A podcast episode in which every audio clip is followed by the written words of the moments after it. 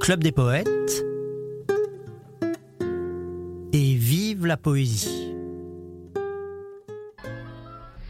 Le tragique accident où Léopoldine, la petite fille de Victor Hugo, perdit la vie, provoqua chez Hugo une peine sans limite et fit naître dans le cœur du génial poète quelques-uns de ses plus beaux poèmes.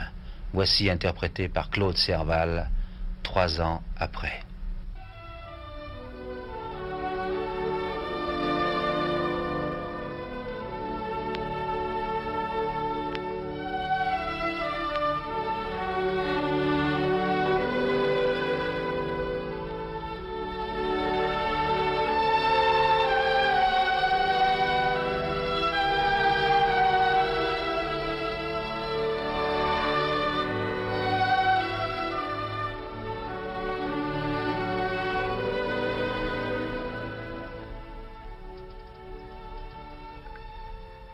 Il est temps que je me repose. Je suis terrassé par le sort. Ne me parlez pas d'autre chose que des ténèbres où l'on dort. Que veut-on que je recommence? Je ne demande désormais à la création immense qu'un peu de silence et de paix. Pourquoi m'appelez-vous encore? J'ai fait ma tâche et mon devoir. Qui travaillait avant l'aurore peut s'en aller avant le soir. À vingt ans, deuil et solitude. Mes yeux baissés vers le gazon perdirent la douce habitude de voir ma mère à la maison. Elle nous quitta pour la tombe. Et vous savez bien qu'aujourd'hui je cherche en cette nuit qui tombe un autre ange qui s'est enfui. Vous savez que je désespère, que ma force en vain se défend, et que je souffre comme père, moi qui souffris tant comme enfant. Mon œuvre n'est pas terminée, dites-vous. Comme Adam banni, je regarde ma destinée.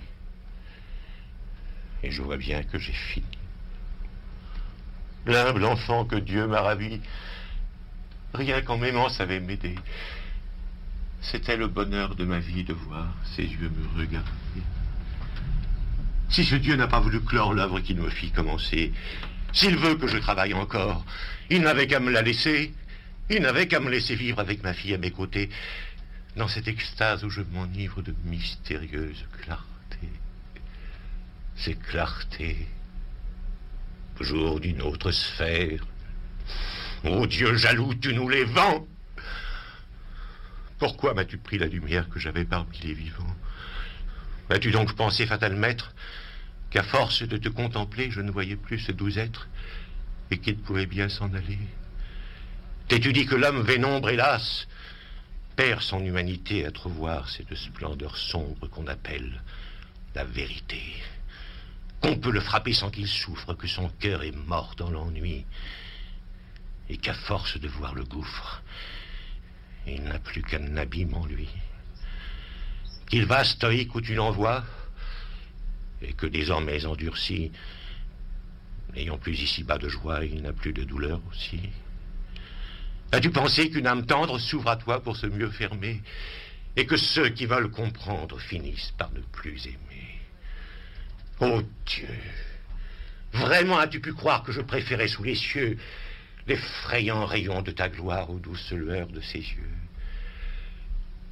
Si j'avais su tes lois moroses, et qu'au même esprit enchanté, tu ne donnes point ces deux choses, le bonheur et la vérité, plutôt que de lever tes voiles et de chercher, cœur triste et pur, à te voir au fond des étoiles, ô Dieu sombre d'un monde obscur. J'eusse aimé mieux, loin de ta face, suivre heureux un étroit chemin et n'être qu'un homme qui passe, tenant son enfant par la main.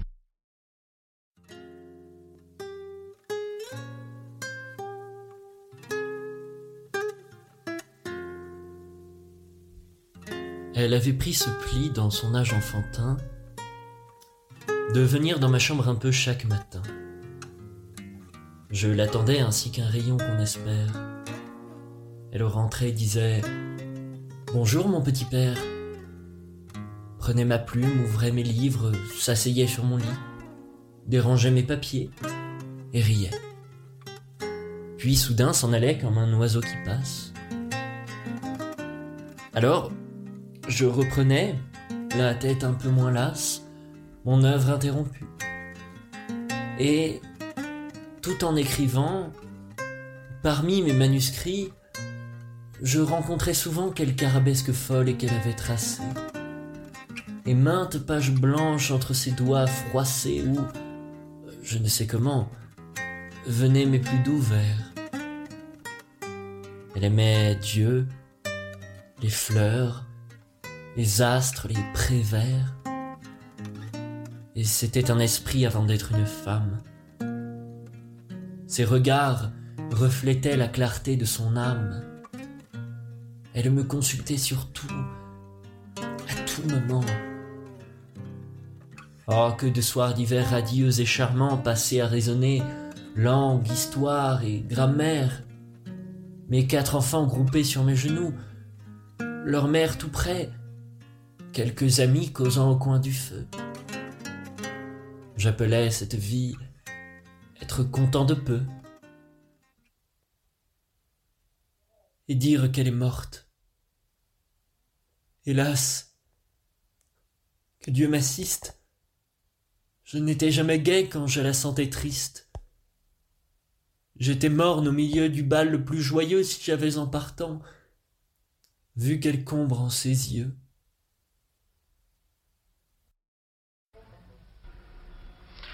Alain Villers-Condelet, j'aimerais que euh, vous nous disiez un peu comment euh, vous approchez euh, Victor Hugo lorsque vous avez à l'enseigner à vos élèves et aussi un peu quelles sont leurs réactions, comment des jeunes gens en 1970 euh, peuvent recevoir le message de Victor Hugo.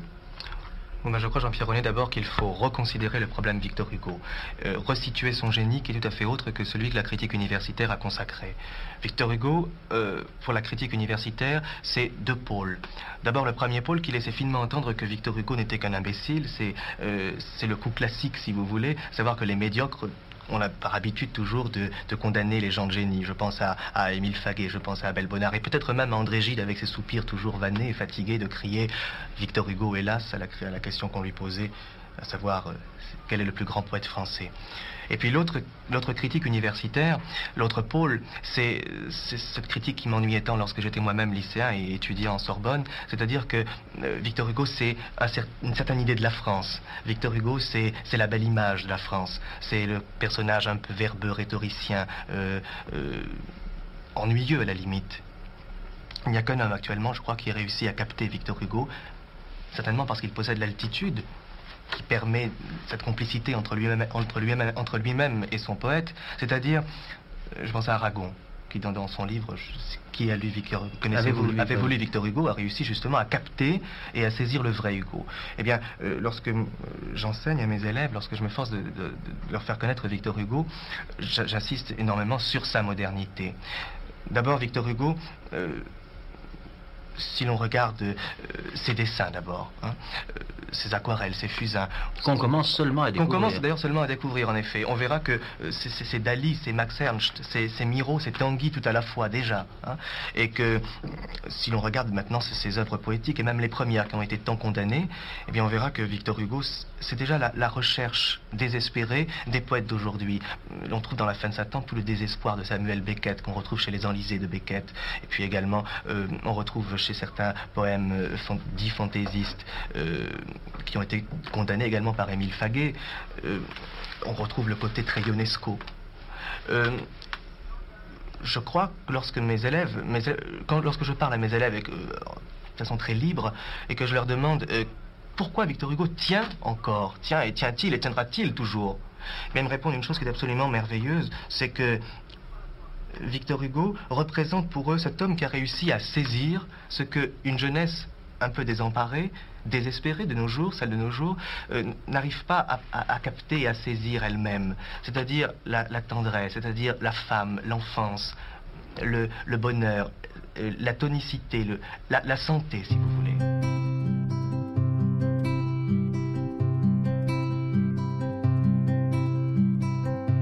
Quand la demoiselle dorée s'envole au départ des hivers. Souvent sa robe diabrée, souvent son aile est déchirée au milieu d'art des buissons verts. Souvent son aile est déchirée. Milieu d'art des buissons verts. Ainsi jeunesse vive et frêle, qui t'est garant de tous côtés. Vol où ton instinct t'appelle, souvent tu déchires ton aile aux épines des voluptés souvent tu déchires ton aile aux épines des voluptés.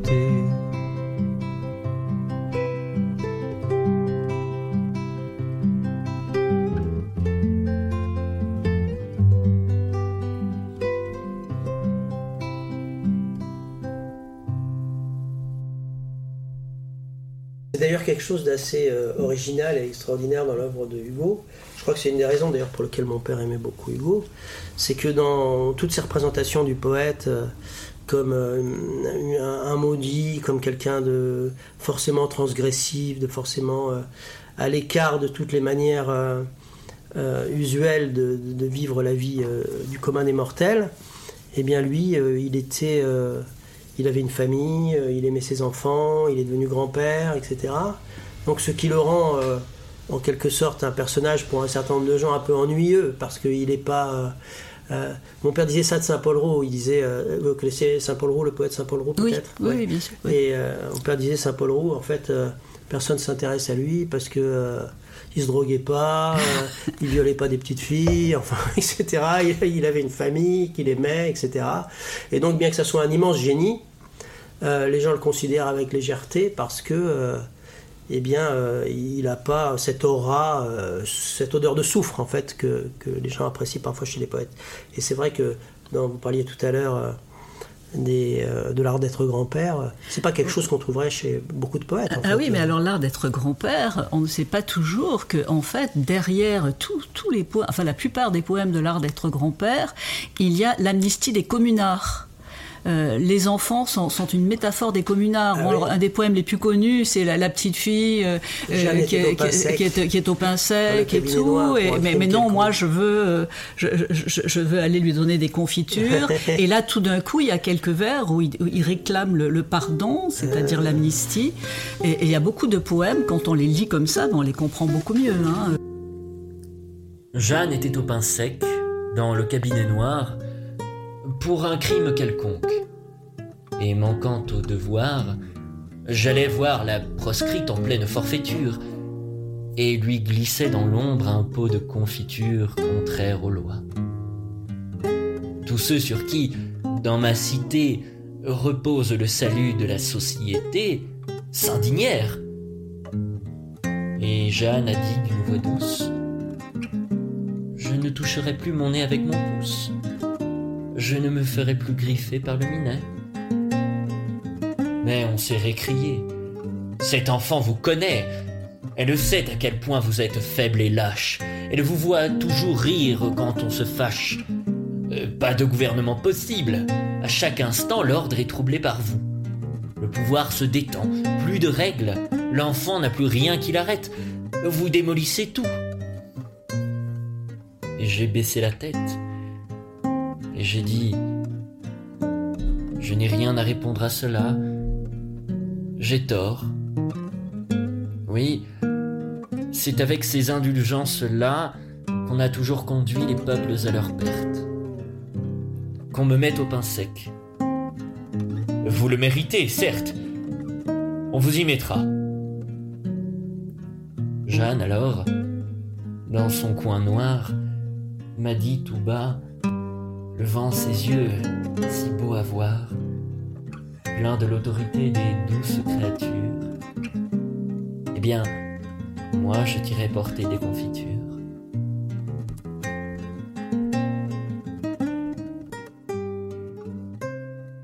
Oui, parce qu'il a préposition aussi euh, pour Louise Michel, il a écrit un très pour les, poème, pour les sûr. communards qui ont Bien été sûr. opprimés euh, quand ils ont été vaincus. Et il s'est battu euh, pendant des années, des années au Sénat pour l'amnistie des communards, qu'il n'obtiendra qu'après des années de lutte. Et il a été, il a été insulté pour ça. hein. Même Georges Sand, qu'il aimait beaucoup, dit le, le père Hugo est devenu fou hein, Ah oui, quand il défend les communards. Oui. Sauf des mouchards. Sauf des mouchards. Et des gendarmes. Et des gendarmes. On ne voit plus. On ne voit plus par les chemins. Que des vieillards. Que des vieillards. Tristes en larmes. En larmes. Des veuves et des veuves. Des orphelins. Des orphelins. Paris suint. Paris suint de la misère. Les heures, mêmes sont tremblants. La mode est au. La mode est au conseil de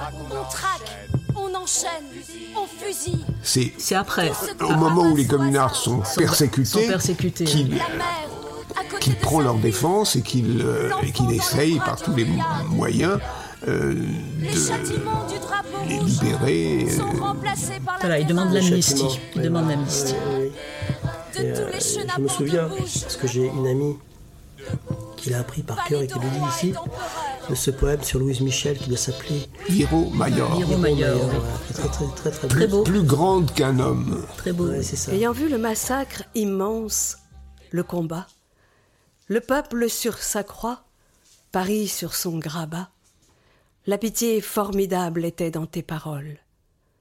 Tu faisais ce que font les grandes âmes folles, hélas de lutter, de rêver, de souffrir. Tu disais J'ai tué, car tu voulais mourir. Tu mentais contre toi, terrible et surhumaine. Judith la sombre juive, Aria la romaine, eussent battu des mains pendant que tu parlais. Tu disais au grenier J'ai brûlé les palais. Tu glorifiais ceux qu'on écrase et qu'on foule. Tu criais J'ai tué qu'on me tue. Et la foule écoutait cette femme altière s'accuser. Tu semblais envoyer au sépulcre un baiser. Ton œil fixe pesait sur les juges livides et tu songeais, pareil aux graves Euménides. La pâle mort était debout, derrière toi. Toute la vaste salle était pleine d'effroi, car le peuple saignant est la guerre civile. Dehors, on entendait la rumeur de la ville. Cette femme écoutait la vie, au bruit confus.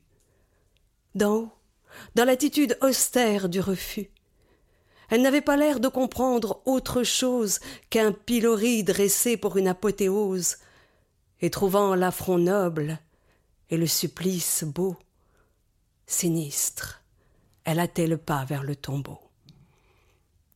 Les juges murmuraient Qu'elle meure, c'est juste, elle est infâme. À moins qu'elle ne soit auguste, disait leur conscience. Et les juges pensifs, devant oui, devant non, comme entre deux récifs, hésitaient, regardant la sévère coupable. Et ceux qui, comme moi, te savent incapable de tout ce qui n'est pas héroïsme et vertu, qui savent que si l'on te disait D'où viens-tu? tu répondrais Je viens de la nuit où l'on souffre. Oui, je sors du devoir dont vous faites un gouffre. Ceux qui savent tes vers mystérieux et doux, tes jours, tes nuits, tes soins, tes pleurs donnés à tous, ton oubli de toi-même à secourir les autres, ta parole, semblable aux flammes des apôtres.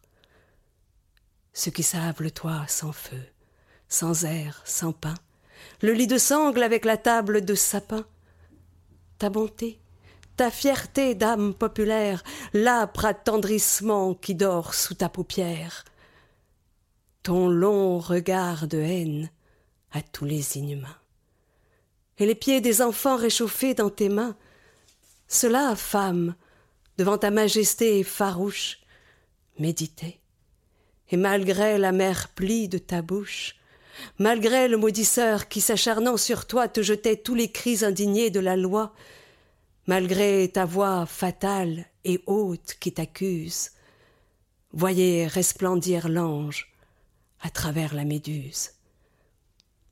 Tu fus haute et semblais étrange en ces débats, car chétif, comme tous les vivants d'ici-bas, rien ne les trouble plus que deux âmes mêlées, que le divin chaos des choses étoilées, aperçu tout au fond d'un grand cœur inclément, et qu'un rayonnement vu dans un flamboiement.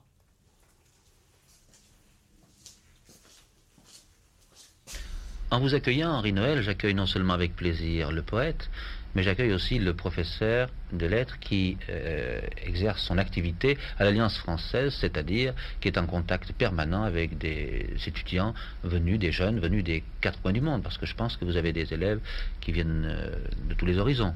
De toutes les nationalités, euh, canadiens, soviétiques, gens d'Amérique du Sud, japonais, de 18 à n'importe quel âge, mais généralement 20-25 ans, l'âge de la jeunesse et de la spontanéité. Et j'aimerais que vous nous disiez euh, ce qu'évoque pour eux précisément le nom de Victor Hugo.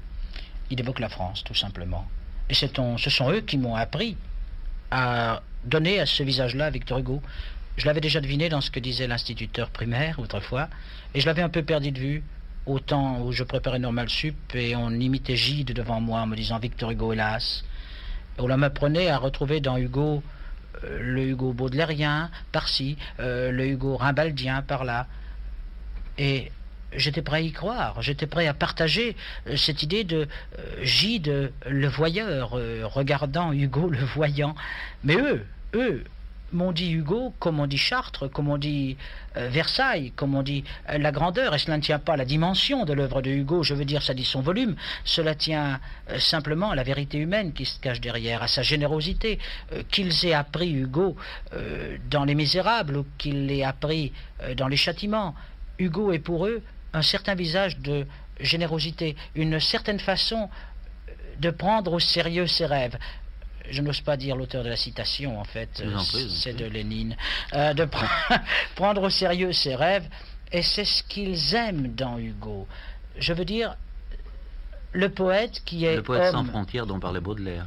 Immense pour eux, et qui n'a pas peur ni des mots, ni des idées, qui fait rimer mine avec famine. C'est peut-être ce que lui reprochait Gide au plus, mais c'est ce que comprenait très bien ce million d'hommes qui l'accompagna euh, le 1er juin 85 et ce million d'hommes a fait des petits car nos amis étrangers sont des centaines de milliers, sont des millions aussi, à reconnaître dans ce Victor Hugo-là, le Victor Hugo qui dit très haut un certain langage français, et je comprends mal maintenant, grâce à eux, qu'on accuse si souvent Hugo de tant de petitesse ou de tant de maladresse, lui, l'éternel accusé. Et oui, et même sur ce plan-là, on peut remarquer que euh, de son vivant, on lui fit un certain nombre de reproches en ce qui concernait la révolution qu'il a fait subir au langage.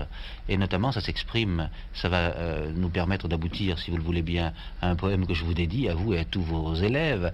Euh, on aboutit à la réponse à un acte d'accusation qui est précisément une façon de rétorquer, une façon que je trouve très belle, super, pleine d'ironie, de répliquer à ceux qui l'accusaient d'avoir un peu bousculé le vers François. Et c'est Jean Vallière qui nous propose ce poème, Henri Noël. Je vous remercie et je vous rends à vos élèves.